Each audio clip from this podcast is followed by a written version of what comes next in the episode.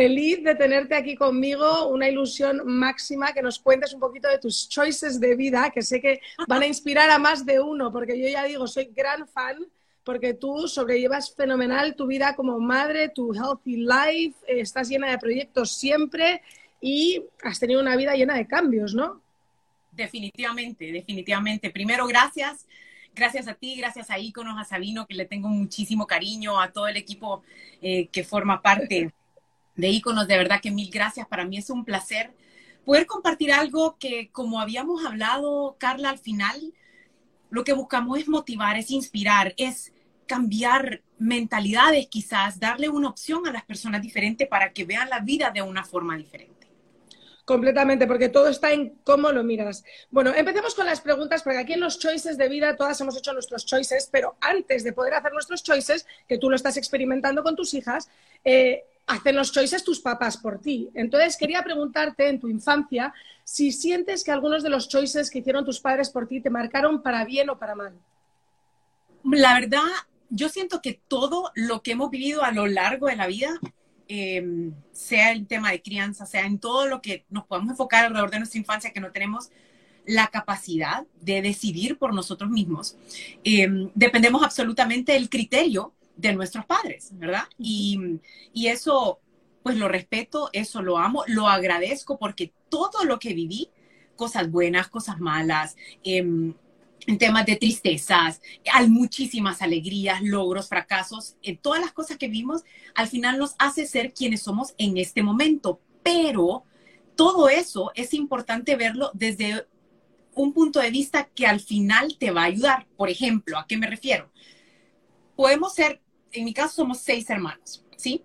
Y de los seis hermanos, todos fuimos criados de la misma manera, pero todos hemos tenido caminos diferentes mayores logros unos, eh, quizás un poco más de fracasos otros, em, pero depende de cómo lo quieras ver. Entonces, todos, todas esas decisiones que tomaron en torno a nosotros, tú decides si tomarlas hacia ti, qué quieres dejar, qué vas a tomar, y ahí es donde viene realmente em, cómo nosotros nos desarrollemos en la vida. Todo lo que han hecho por ti cuando tú no tenías la capacidad de hacerlo, primero hay que agradecerlo, por eso te digo, un corazón agradecido vale más que cualquier cosa, em, porque tienes que agradecer el esfuerzo. No hay un manual que te diga cómo ser padre, no hay un manual que te diga cómo criar a los hijos, y lo vivo ahora que soy madre. Entonces, todo lo que mi papá y mi mamá, mis padres hicieron por mí, yo lo agradezco porque tomé, tuve la, Dios me ha dado una, personalidad muy fuerte y un carácter muy fuerte em, que me permite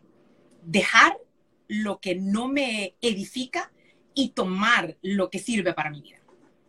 Que eso es una maravilla. No sabía que tenías tantos hermanos. Yo ubicaba dentro de tus hermanos a dos de ellos solo. Em, pero eh, cuéntame, porque también te llamas Nora y vienes de una descendencia de Noras, que eso a mí me, impacta por dos razones, te digo.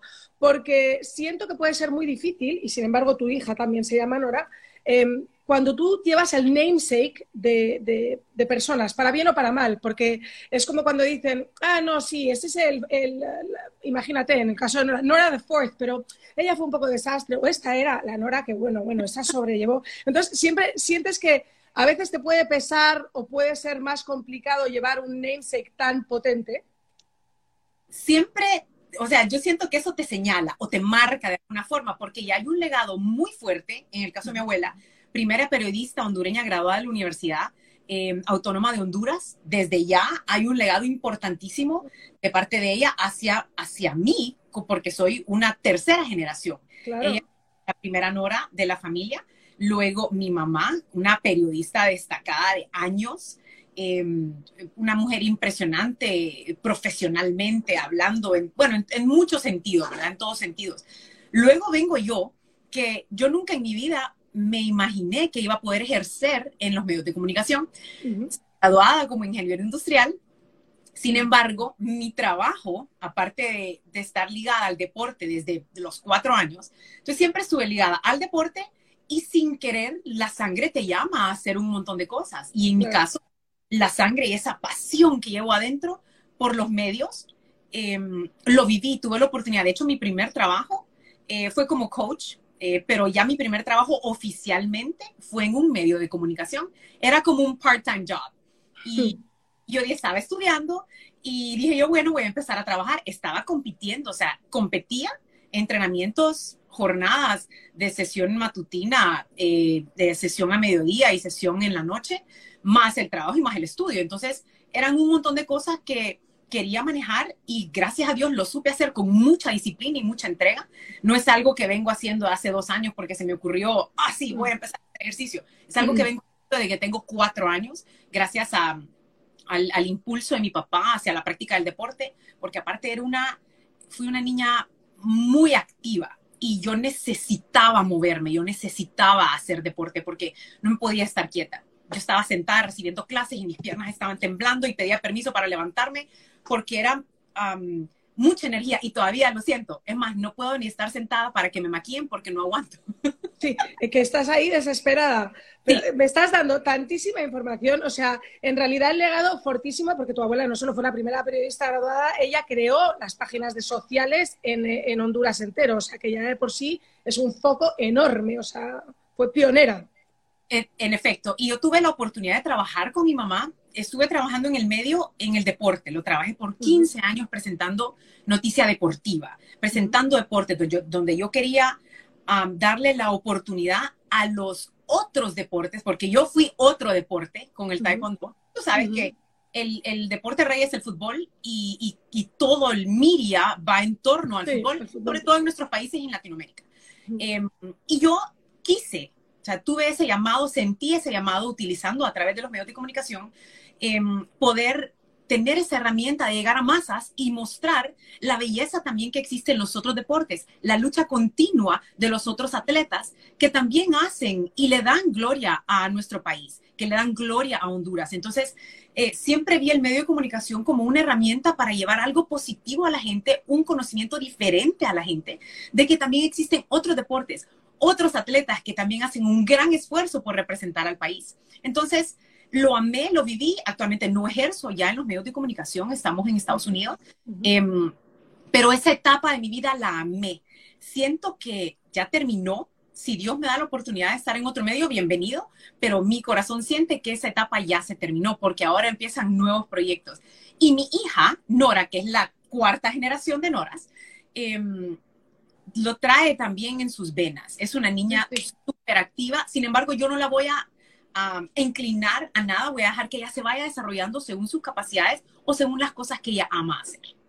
Exacto, o sea que la vas a guiar, eso me encanta, porque muchas veces queremos sobreinfluenciar, pero en realidad tú no dices que a ti te influenciaron, tú dices que a ti te pedía el cuerpo estar en los medios y comunicar, sin embargo, hiciste una carrera que no tenía nada que ver, o sea, ¿por qué te haces ingeniería?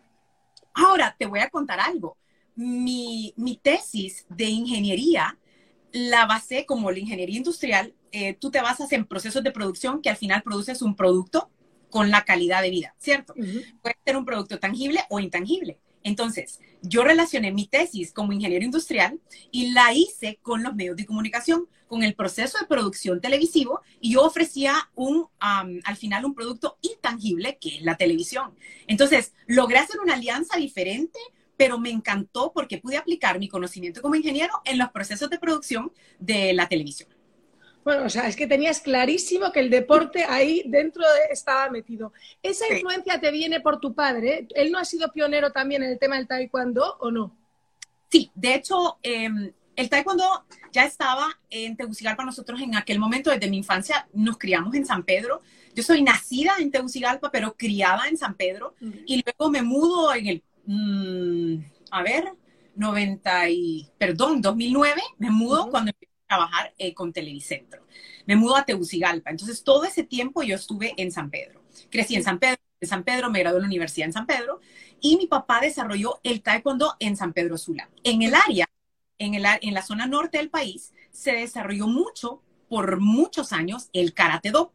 Luego mi papá llevó el taekwondo a San Pedro Sula y empezamos a desarrollarlo como tal, ya un deporte olímpico, un deporte que, que se compite a nivel olímpico.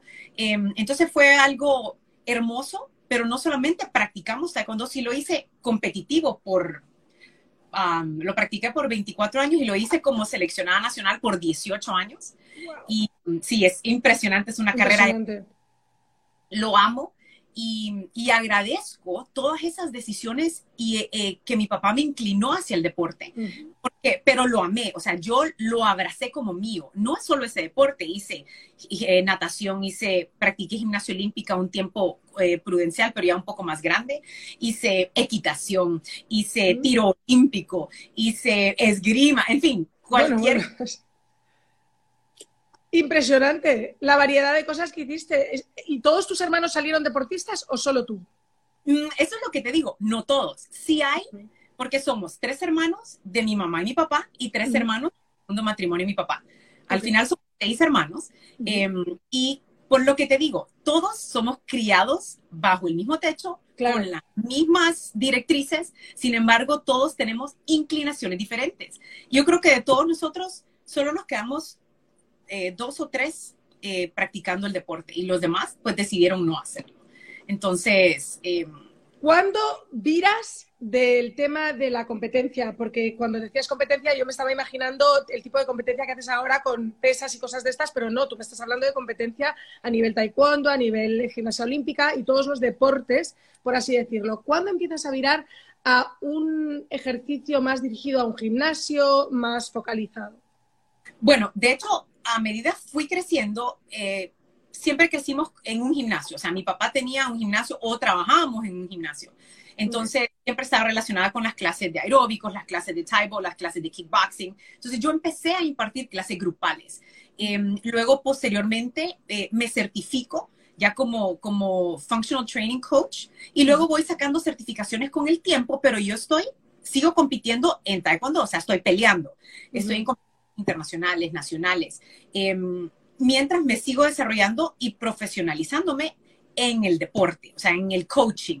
Em, sigo creciendo, saco más certificaciones, em, porque siempre tenés que estar estudiando, tenés que salirte de la zona de confort y decir, bueno, ya la cosa y aquí me quedé. No, tú tenés que seguir aprendiendo, ese, esa ansia de seguir creciendo profesionalmente en las cosas que te gustan.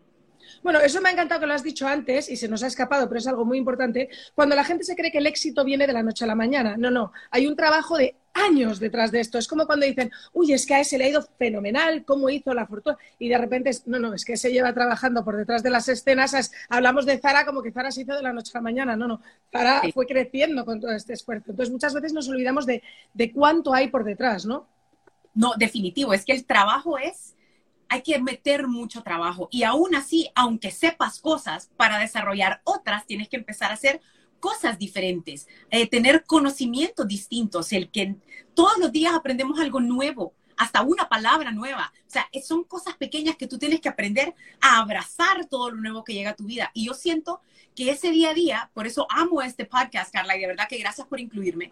Eh, me encanta el hecho de saber que todos los días tenemos la oportunidad de decidir si hmm. nosotros queremos ser mejores, si nosotros nos queremos quedar en el hoyo donde estamos, si quiero seguir revolviendo el problema en el que estoy o si decido salir adelante.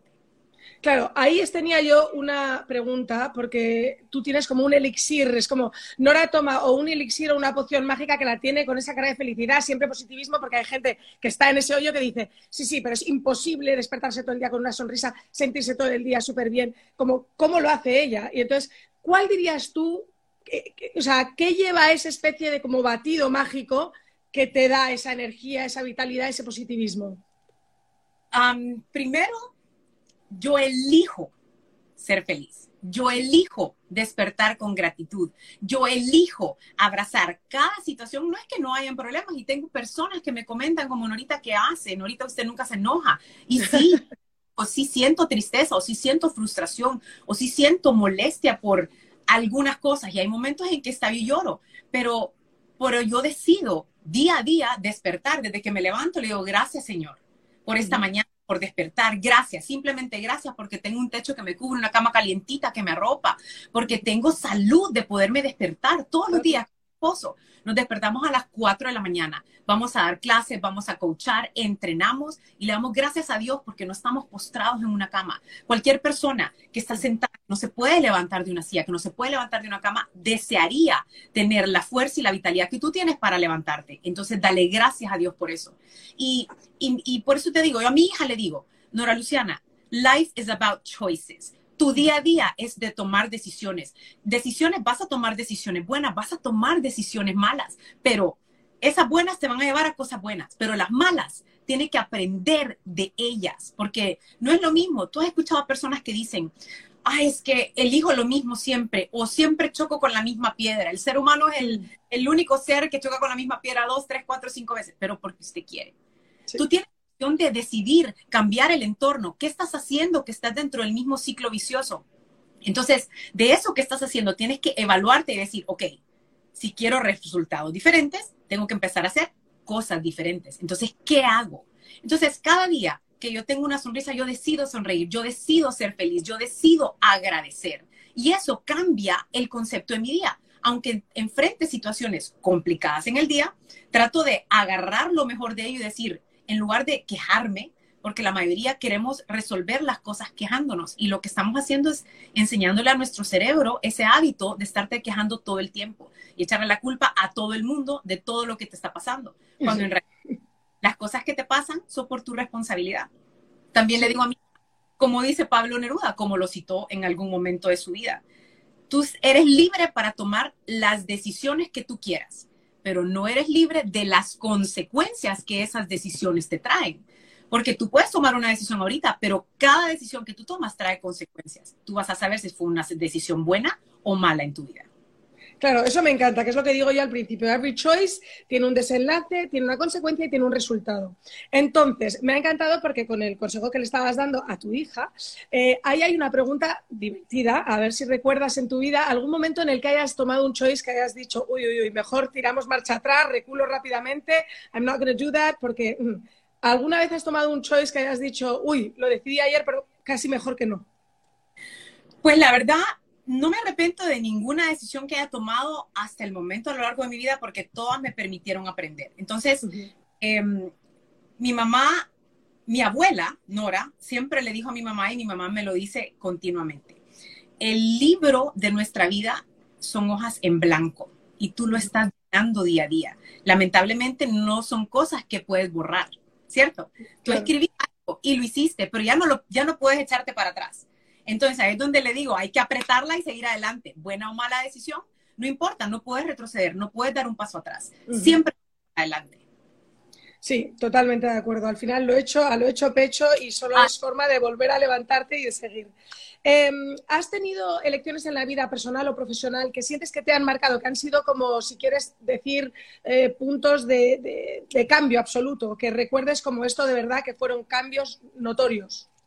Sí, de hecho, creo que ha sido la mejor decisión de mi vida. Em, yo crecí en una familia católica. Crecí con una familia católica de ir a la iglesia todos los domingos, de estar ahí, de orar, de darle gracias a Dios. Yo sé que hay un ser maravilloso ahí arriba que nos cubre y nos protege, pero yo sentía que necesitaba más. Yo iba a la iglesia, escuchaba la misa, yo sentía, ay, pero aquí hace falta algo. Yo sentía un hoyo, como un vacío. Yo decía, no, aquí me hace falta algo más, aquí necesito más. Y era una, una solicitud que yo tenía y era un ángel hablándome, diciéndome, hey Nora, aquí está, aquí está, venite.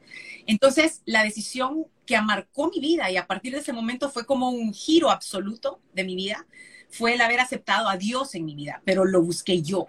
Creo que tenía 21, 20 o 21 años cuando yo decido buscar a Dios diferente porque sentía un hambre de conocer más, de saber más, de sentirle más, no solo de llegar a escuchar eh, una lectura y, ya. el domingo a misa porque era lo que hacías todos los domingos. O sea.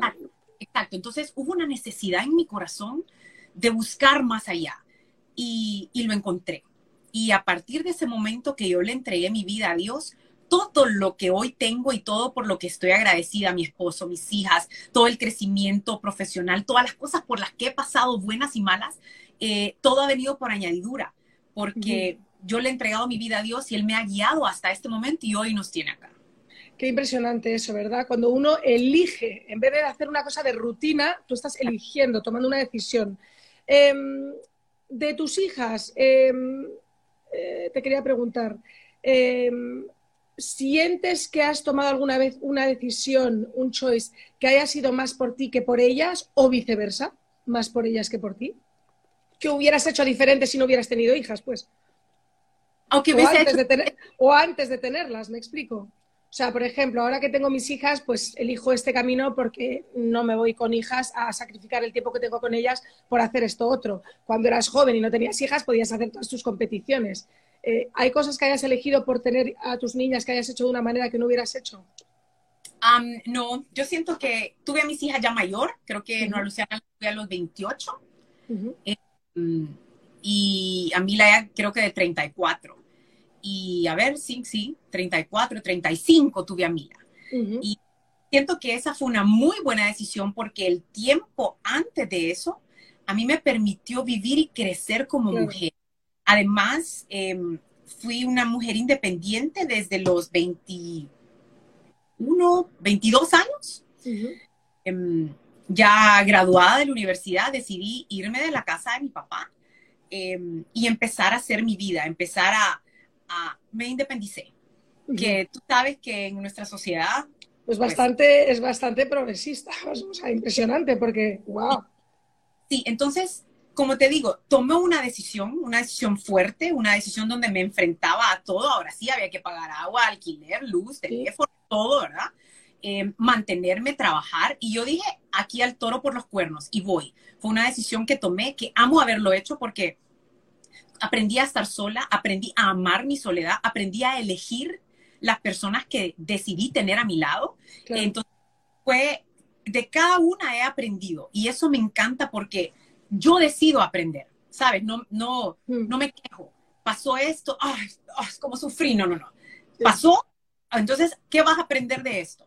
Y eso es una de las cosas que más amé porque ese carácter que Dios me dio, me ha permitido desarrollarme en el medio, en mi vida, em, enfrentar las situaciones adversas sola y, en realidad me hizo mucho más fuerte. Y todo ese crecimiento que yo pude tener en el, a lo largo de antes de tener a mis hijas, em, me permitió tomar las decisiones correctas que hoy he tomado, que al final me siento plena, completa. Plena. Es que ese es el kit de la cuestión, porque muchas veces hay personas que tienen, ¿sabes? El típico ejemplo, cuando tienen novios de sweetheart del cole y entonces no viven esas etapas que podrían haber vivido y de repente con 20 años o 25 o 30 empiezan a salir como cuando tenían que haber salido con 15 y es como que su vida es un desorden. Eh, eh, entonces es el ejemplo perfecto de ir llevando las cosas. Creo que es súper valiente por tu parte el independizarte, que no es nada común en esta sociedad, como dices tú.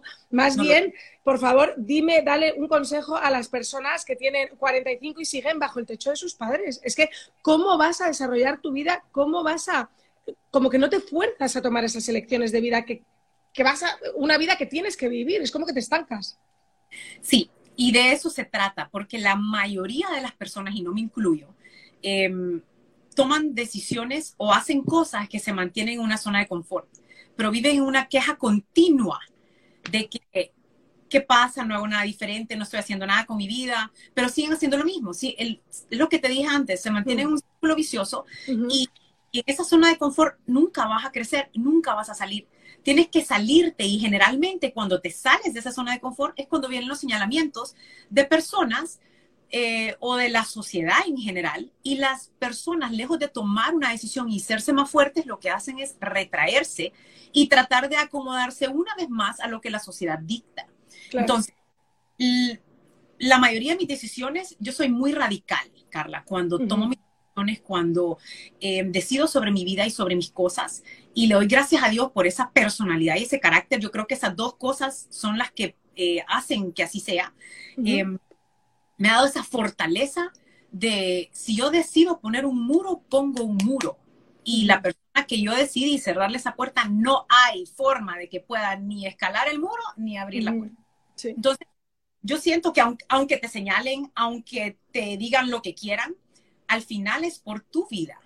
Y son las decisiones que tú tomas, buenas o malas, son tuyas y tú tienes que enfrentar esas consecuencias. Y mm, lo más importante de lo que te venga, bueno o malo, tienes que aprender de ello. Sí, o sea, ser consecuente también con las decisiones que uno toma. Yo estoy de acuerdo contigo, recular muchas veces en ese sentido no, no es bueno. En pandemia, todos, la pandemia nos vino como un shock porque jamás pensamos que íbamos a vivir una de estas películas sci-fi que solo existían en Netflix antes. O sea, de repente el mundo entero se volvió una película sci-fi. Em, todos cambiamos hábitos en pandemia. ¿Cuáles de esos hábitos recuerdas tú que quizá cambiaste y a lo mejor sigues haciendo o estás feliz de que ya no tienes que hacer? Eh, yo estoy feliz porque de que ya no hay que usar mascarilla por obligación porque yo soy una mujer libre y yo nací libre. que andar escondida detrás de una mascarilla. Eh, ya la pandemia es historia, pasó, afectó, comprendo que perdimos a muchas personas y, y me uno al dolor de cada familia. Eh, sin embargo, Dios nos tiene acá. Y nos tiene acá por una razón y yo no me puedo seguir escondiendo detrás de una mascarilla, eh, no me puedo seguir, no puedo seguir con miedo, uno no puede vivir su vida con miedo, solo tenés una vida, vivila, amala, disfrutala y cuando una pandemia ya está terminando, ¿qué es lo que sucede? Hay una mutación de un virus. Ese virus muta y ahora se torna una gripe. Es algo que todo el mundo se va a contagiar, que todo el mundo lo va a tener, pero ya pasó necesitan tener esos anticuerpos, aunque ya estén vacunados y todo lo que quieran, es, es como una gripe. ¿Ok? Te vas a contagiar eventualmente, lo vas a tener, pero lo vas a superar porque tu cuerpo debe enfrentarse a eso. Es como tener a los niños dentro de una burbuja. No, que no salga porque se enferma. No, que no vaya con los niños porque se enferma. Que no se mueven los pies porque se enferma. A la hora de enfrentarlos a la vida real, es otra historia y van a vivir enfermos hasta que desarrollen sus defensas. Lo mismo ocurre con el día a día y con nuestra vida. Siento que la pandemia fue una lección de vida. Em, para nosotros estuvimos encerrados que nueve meses, ocho, nueve meses. Eh, y fue impresionante el encierro, aunque tratamos de que ese encierro fuera lo más productivo posible para nuestras vidas. No estábamos preparados para utilizar plataformas, al menos nosotros en Honduras no estábamos listos. Hay empresas que sí, hay países que sí, que simplemente siguieron su vida normal, pero nosotros no estábamos preparados. Las escuelas no estaban preparadas para enfrentar eso. Sin embargo, fue una gran lección para todos darnos cuenta de lo fuerte que es los medios, de lo fuertes que son, em, que es la tecnología y que empecemos a darle uso a ello. Entonces, es simplemente como un cambio de chip y decir, hey, ok, nuevas oportunidades, deja de quejarte por lo que perdiste, por lo que sufriste. Nosotros hicimos un cambio de vida radical. Entonces, ¿por qué quejarte? ¿Por qué no abrazar lo nuevo que viene y sin miedo a enfrentarte a todos los obstáculos y las cosas que vas a tener que enfrentar? Que al final va a tener una gran recompensa. Sí, la verdad que sí. Yo también siento que la pandemia ya pasó. Yo lo veo así, por mi lado. Nunca fui muy amante del gel ni de todas estas cosas porque comprendo que son cosas que me estresan en la vida. Yo prefiero crear defensas. Eh, el tema de la imposición de la vacuna tampoco es algo que me parece como que cada uno tome su decisión y que respetemos la de todos. Eh, pero sí, desde luego que la pandemia, gracias a Dios, yo la veo un poquito más en pospandemia, definitivamente, que hay gente que todavía me mira como, pero sí sigue la pandemia. No, no, lo que sigue es el virus mutado como dices tú, que le da gripe a la gente, pero bueno, ya gracias a Dios no los vemos como que fueran la peste andando, eh, porque eso creaba además una situación de mal rollo continua con todos los que veías. Em, bueno, te has vuelto la imagen y campaña de muchas marcas. Eh, ¿Cómo haces tus elecciones de vida en cuanto a eso, en cuanto a lo que tú representas? ¿Hay alguna marca que se te haya planteado y hayas dicho, no, no, no, ni de broma? ¿Tienes un ethos para lo que eliges? Sí, por eso te digo, soy eh, muy radical con mis decisiones y el medio es un medio complicado y cuando no sabes darte tu lugar, eh, suceden muchas cosas, eres señalada por otras cosas. Gracias a Dios, eh, esa misma personalidad y carácter me hizo decidir o no sobre productos, que yo respeto cada producto y agradezco el que me han buscado, pero me buscó una marca de cerveza una vez y yo le agradecí y le dije, no puedo hablar de, ese, de esa marca y de la cerveza en general porque no tomo. Y no tomo nunca. Nunca lo he hecho, ni lo hice adolescente, ni lo he hecho de adulta, ni lo voy a hacer nunca, porque es una elección mía. Esa, yo he elegido por mi vida, porque yo elegí por cuidar el templo que Dios me dio, que es mi cuerpo. y, no es solo así, ah, eh, no, no se pone a hacer ejercicio porque quiere verse bien. El ejercicio va mucho más allá. Solo el verte bien es solamente una consecuencia secundaria o un efecto secundario em, del hacer ejercicio. Hay muchísimas cosas que podemos hablar de ello después si quieres, pero sí hubo en particular esa marca y yo le agradecí, pero no la acepté. Em, era un, un, muy buen ingreso en ese momento que lo pude haber necesitado, pero he sido muy estricta conmigo misma y fiel a lo que yo represento y a lo que he representado desde que tengo uso de razón, desde que empezaron las redes sociales a dar más exposición a las personas, porque antes no existía. Sin embargo, no, había tanta exposición y yo era la Nora de antes, soy la misma Nora en algunas cosas, pero mejorada. Claro. soy la misma persona que el año pasado porque yo he evolucionado en muchos sentidos, pero mi visión y mis valores, eso sí los mantengo y los he mantenido siempre firme. Otra marca de, de cigarros también, pero no los consumo. Entonces yo no puedo hablar de algo que yo no consumo. Y, y, he agradecido porque la persona con las que hablé y que pues tuve que rechazar, lo entendieron muy bien y yo les agradecí. Y sin embargo, seguí mi vida y las cosas de las que he hablado y de las que hablo son cosas que realmente me representan. Bueno, eso es una maravilla porque no hay nada peor que estar haciendo o viendo cosas en redes que una cosa que no pega con la otra, ¿no? Hay una cosa que son, te iba también a preguntar la opinión de los influencers de hoy en día, porque hablábamos el otro día con una persona y claro, tú puedes tener las redes que quieras, de hecho, la persona que te sigue o no te sigue, elige seguirte o no seguirte, si no te le gusta el contenido, que no te siga. Eh, y también hablábamos de lo fuerte que es, y él lo dijo de esta manera, que no sé si es ah, lo de escupir para arriba en el sentido de que una vez que ya lo has hecho, ha quedado grabado, ya no puedes recular para atrás. O sea que hay que tener mucho cuidado también con el tema de las redes. Eh, ¿Tú eso también lo sientes?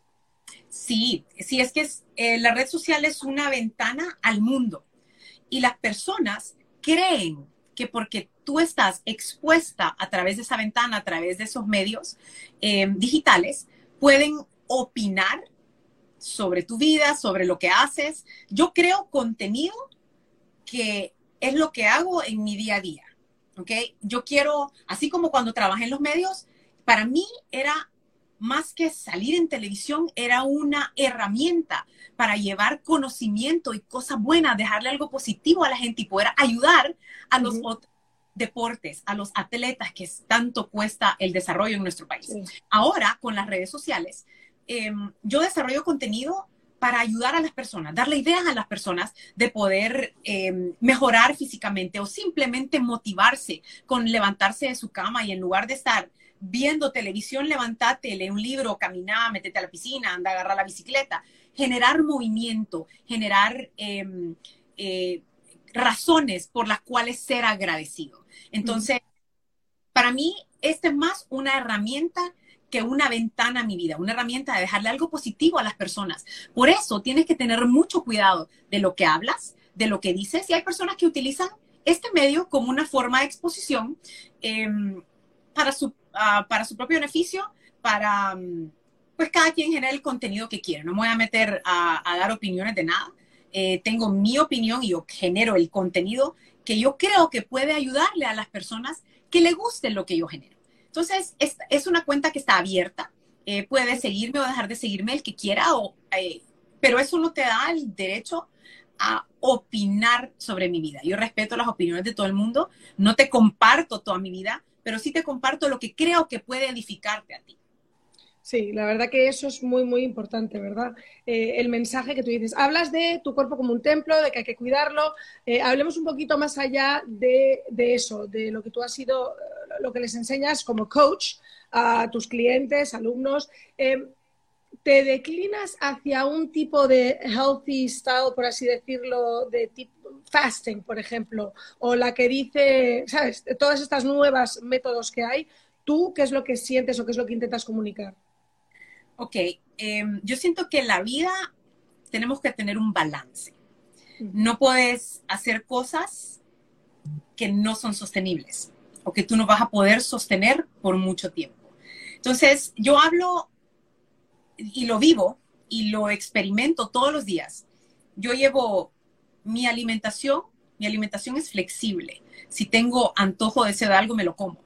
Em, como para rendir, porque hay tipos de alimentación para rendimiento, hay tipos de alimentación eh, para rendimiento deportivo, hay tipos de alimentación para pérdida de grasa, hay tipos de alimentación para pérdida de peso, hay tipos de alimentación para aumento de masa muscular, etcétera, etcétera, para hipertrofiar. Em, entonces, yo llevo mi vida como algo que yo puedo sostener porque es un estilo de vida que yo he elegido para mí. Yo quiero ser un ejemplo para mis hijas. Yo quiero llegar a ser una mujer mayor que primero Dios, eh, Dios me dé la vida para conocer mis nietas, de vivir con mis nietas, em, eh, compartir las alegrías y los triunfos eh, de mis hijas, em, pero poder ser una abuela, poder ser una mujer eh, fuerte, de poderme mover, no andar con un andador, no estar sentada en una silla porque no me puedo mover. Entonces, las personas cuando ven, ah, Nora solo, solo ejercicio hace, solo eso vive, vive en el gimnasio todo el tiempo. Pero eso es solo un pedacito de mi vida, eso solo son dos horas de mi vida las que te estoy compartiendo ahí. Yo tengo, tengo 22 horas más del día que no te lo comparto. Em, y, y, que yo creo ese contenido para edificarte, para motivarte. Yo quiero motivar a las personas, en especial a las mujeres. Siempre he sentido que tengo un llamado muy especial, ayudar a las mujeres a que se sientan bellas, a que mejoren cada día, que se sientan sexys, que se pongan la camisa que tanto quieren, pero la están guardando porque quieren perder 5 o 10 libras. Entonces, nunca he sido amiga de cosas drásticas, ¿ok? Porque no es algo que puedes sostener. Eh, yo no te digo que hagas CrossFit o yo no te digo que hagas eh, físico-culturismo, yo no te estoy diciendo que hagas natación porque es el mejor deporte, no. Yo te digo y te invito a que te muevas. Si las personas, yo sé que las personas reciben la información desde su propia perspectiva, porque todos tenemos opiniones, todos tenemos nuestra forma de ver la vida, pero yo te voy a dar lo que, lo que yo creo y lo que yo siento que puede ayudarte y tú toma lo que te sirve y lo que no consideres que te sirva, bótalo. Eso hago yo con mi vida. Yo no me complico. Entonces, lo que hago es motivar a las personas a que hagan algo. El ejercicio, eh, eh, lo que te decía, es un efecto secundario el verte bien, más no sabes los beneficios que hace tu cuerpo. El hecho de estar más fuerte, yo quiero estar fuerte. Hay mucho, hay varios proyectos en mi vida que se vienen y me estoy preparando para ellos. Eh, pero yo quiero en algún momento, si mis hijas necesitan, yo poder cargar a mis hijas a las dos, si mi esposo necesita poder cargar a mi esposo y llevarlo y moverlo a donde sea, poder cargar a mi madre, o sea, hacer cosas, si alguien más necesita ayuda, yo tener la capacidad de hacerlo. Pero si yo no me muevo y no utilizo mi cuerpo como es, con em, lo funcional que es, yo no voy a poder hacer eso. Si yo no lo desarrollo, no lo voy a poder hacer.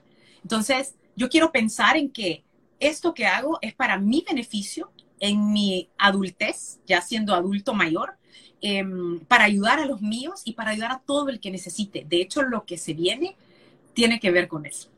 Ay, qué ganas, la verdad, de estos nuevos proyectos estaremos muy pendientes. Pero hablemos, porque me encanta, como has dicho, lo de cargar a mi esposo, que bueno, el que haya visto a tu esposo tiene bemoles. Em, pero hablemos también físicamente, y lo, lo, escuchaba yo en otro podcast también, eh, y me lo decía a mi esposo, a mí, lo importante que es estar bien físicamente porque cuando te rompes la cadera con 70 años es cuando ya tu vida va en un declive que te puedes acabar casi muriendo por lo de la rotura de cadera. O sea, parece una tontería, pero eh, cuanto más preparado esté tu cuerpo de forma muscular, eh, mejor calidad de vida tienes a futuro. Bien, hablemos de la parte mental.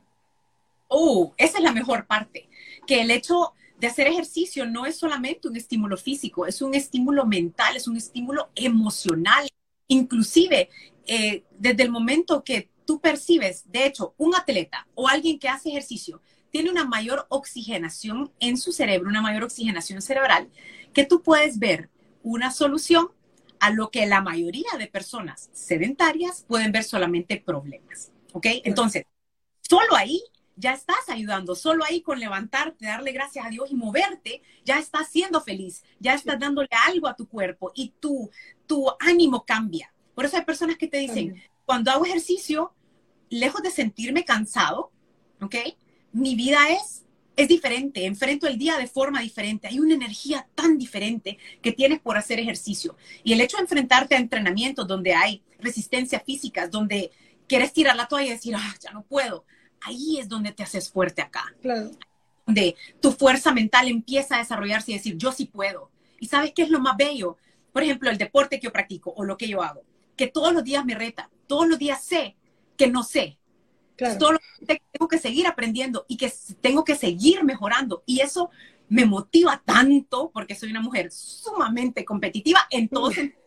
Y me encanta, me encanta saber que mi cuerpo tiene la capacidad de hacer un montón de cosas que yo digo, ah, todavía no he desarrollado esto y lo voy a empezar a trabajar. Entonces, son cosas pequeñas, pequeñas victorias diarias, son los que te hacen llegar a una meta grande. Entonces, no es saltar 10 escalones, es subir el primero, aunque sea crawling. Tienes que subir el primero y quedarle y darle duro. Vas a subir el segundo, pero es una cuestión de mucha fuerza mental. Despertarte a las 4 de la mañana cuando sabes que tu hija no durmió toda la noche, pero porque vas a entonces, son cosas que te va desarrollando el practicar deporte. Em, yo cuando tuve a Mila, y se lo, voy a comentar así rapidito, em, Mila es una niña muy grande, entonces mi panza era inmensa y cuando Mila nació, yo quedé con una separación de 2.5 pulgadas de mis rectos abdominales. Tenía diástasis. Ajá, em, diástasis abdominal. Era una separación importante arriba de mi ombligo. Yo lo noté porque me estaba, estaba eh, pues cuidándome mucho, mi motivación de volver a, a, entrenar fuerte. Entonces yo me di cuenta de ese agujero que tenía en mi abdomen. tal cual. Yo decía, esto no es normal, eso no está bien. Cuando voy a la doctora, la doctora Carmen Ruiz, que por cierto la quiero muchísimo, em, ella me explicó que había que hacer cirugía porque yo estaba haciendo ejercicios hipopresivos. De hecho, saqué dos cursos mm. de hipopresivos para ayudarme y la apertura era mucho más grande. La logré cerrar a 2.5 mm. Pero aún así necesitaba cirugía si yo quería volver a levantar peso sobre mi cabeza. La doctora me explicó que no podía levantar más de 50 libras con ese hoyo que tenía ahí. Entonces yo le dije, doctora, ni modo, opéreme pues doctora me opera, lo que hizo fue abrir, abrió mi cicatriz de la cesárea nuevo, desprendió mi piel de mis músculos abdominales, suturó mi abdomen, volvió a bajar la piel y la doctora me dijo, Norita, hay algo que le quiero decir y que la gente lo escuche y que la gente lo sepa, que la importancia del ejercicio, que solo un médico intramuscularmente te puede decir. Me dice, Norita, cuando yo pasé la aguja en su músculo abdominal y lo jalé, el músculo se vino intacto. He tenido casos de personas a las que yo opero que cuando tienen diástasis y como no hay tonicidad en sus músculos, el músculo se destruye. Entonces, lejos de verte bien, lejos de ah, solamente eso que tú crees que es el ejercicio, intramuscularmente que solo un médico te puede decir la ventaja de hacer ejercicio. El músculo se vino completo y la doctora me suturó cuando se le destruye el músculo, tiene que reconstruir el músculo, ese tejido muscular, para tratar de hacer ese cierre de la diástasis. Entonces, es internamente un beneficio infinito lo que tienes con el ejercicio.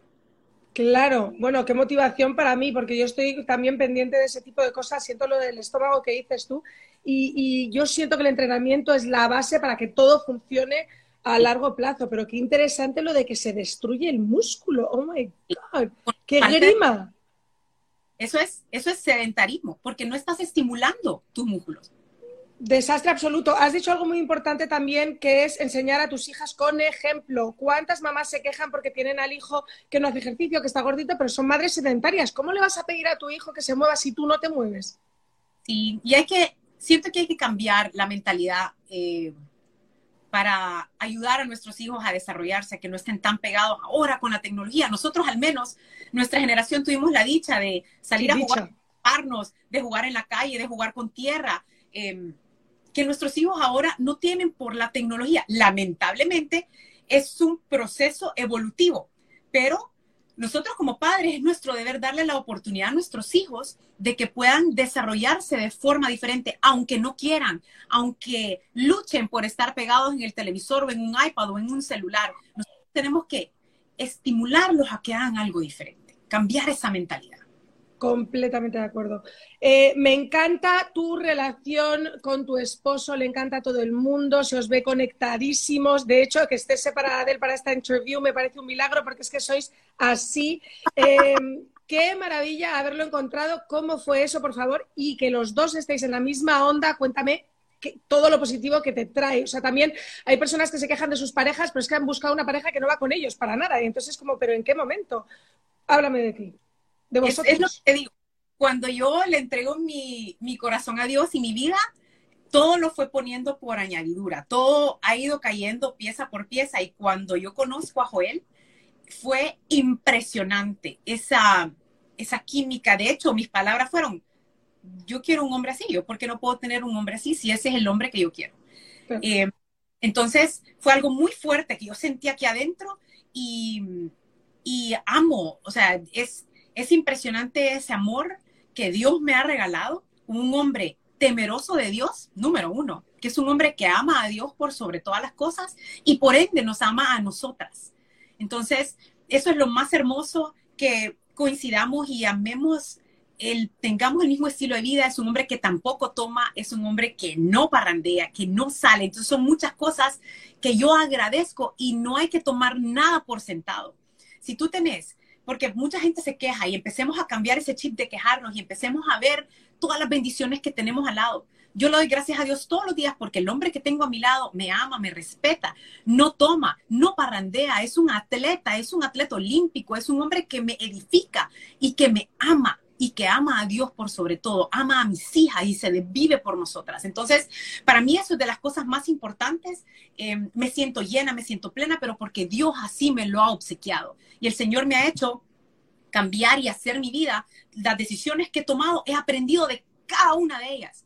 Y eso me ha permitido hoy, porque todo eso ha sido preparación para lo que Dios hoy me da y lo que me seguirá dando. Él me está constantemente preparando para lo nuevo que viene. Entonces, em, es, es, un agradecimiento total por mi esposo, lo amo, es un hombre bello, impresionante, es un ser humano impresionante, em, listo para servir a todos y eso a mí me llena muchísimo. De hecho, em, cuando hace cosas así, yo le digo, mi amor, si es que esas son las cosas que a mí me enamoran de ti y todo, y de verdad que, que me siento bendecida. Qué maravilla, la verdad que escuchar eso me alegra, porque si os ve además esa química la transmitís Em, en cuanto eh, a tu vida competitiva, porque has dicho que eres una mujer competitiva, que compites muchísimo, ¿cómo dirías tú que está la balanza a nivel mujer competitiva o mujer coach entrenadora? ¿Qué disfrutas más o ambas por igual? Uf, ambas. Ambas porque eh, el, el deporte el ejercicio ha estado en mi vida desde que tengo uso de razón, ha estado conmigo siempre y va a seguir estando por elección. Eh, nuevamente lo digo, no es algo que decidí hacer hace dos años, es algo que ha venido conmigo toda la vida. Em, los objetivos van cambiando, eh, las cosas que quiero alcanzar han modificado y desde que estoy acá han habido unos cambios que yo nunca me imaginé que mis objetivos iban a cambiar tanto. Em, mi esposo va a arrancar ahorita la universidad para convertirse en un firefighter y, oh, y, sí, y, es, y es algo que me llena muchísimo a mí porque en el siguiente verano yo voy para allá. Eh, y, me estoy preparando para ello.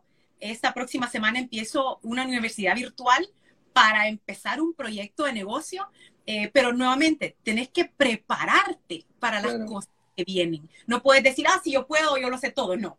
Acércate siempre a los expertos para que te ayuden. Tú quieres perder peso, acércate a un experto. Tú quieres un negocio, acércate a un experto, porque la las personas se preparan para ello. Entonces, no pretendas saber. Todos tenemos que ser Em, aptos y listos para abrazar las cosas nuevas y aprender de ello. Entonces, em, soy una mujer que no me gusta quedarme estancada. Yo sé que algo falta aquí y vamos a salir a buscarlo. Vamos a ver qué es lo que pasa. Yo quiero algo diferente. Yo no me voy a quedar aquí estancada porque yo quiero algo diferente para mí y para mi familia.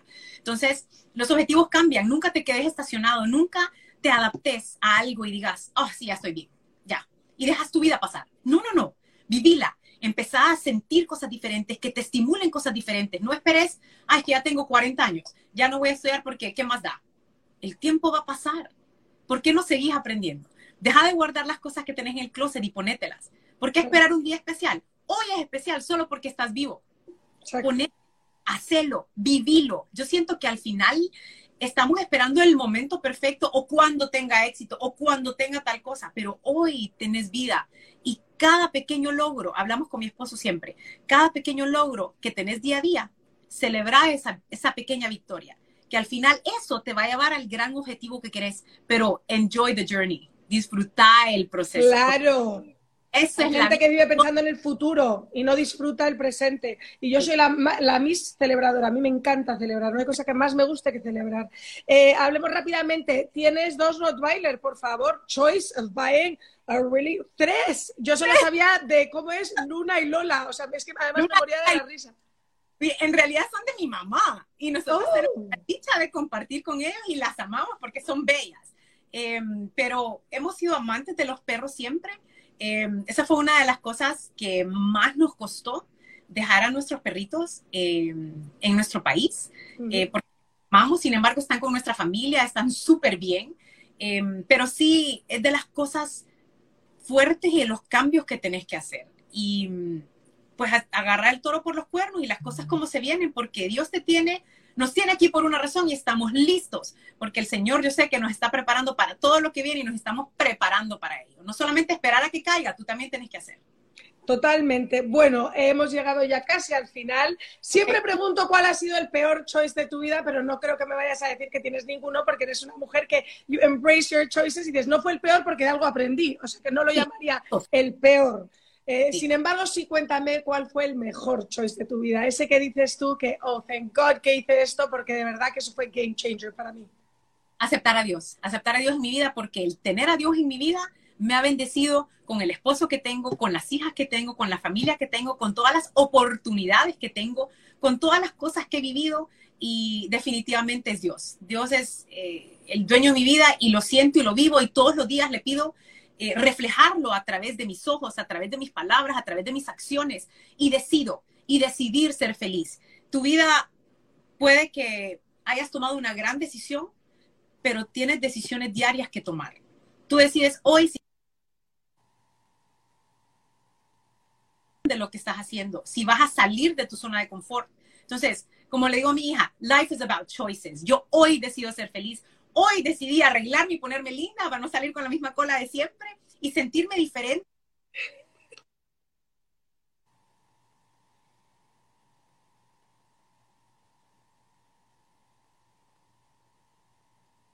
Ay, espero que no la estéis perdiendo y que la estéis escuchando, que ya estamos llegando al final de nuestro live y no quiero perderla que se me está yendo la conexión.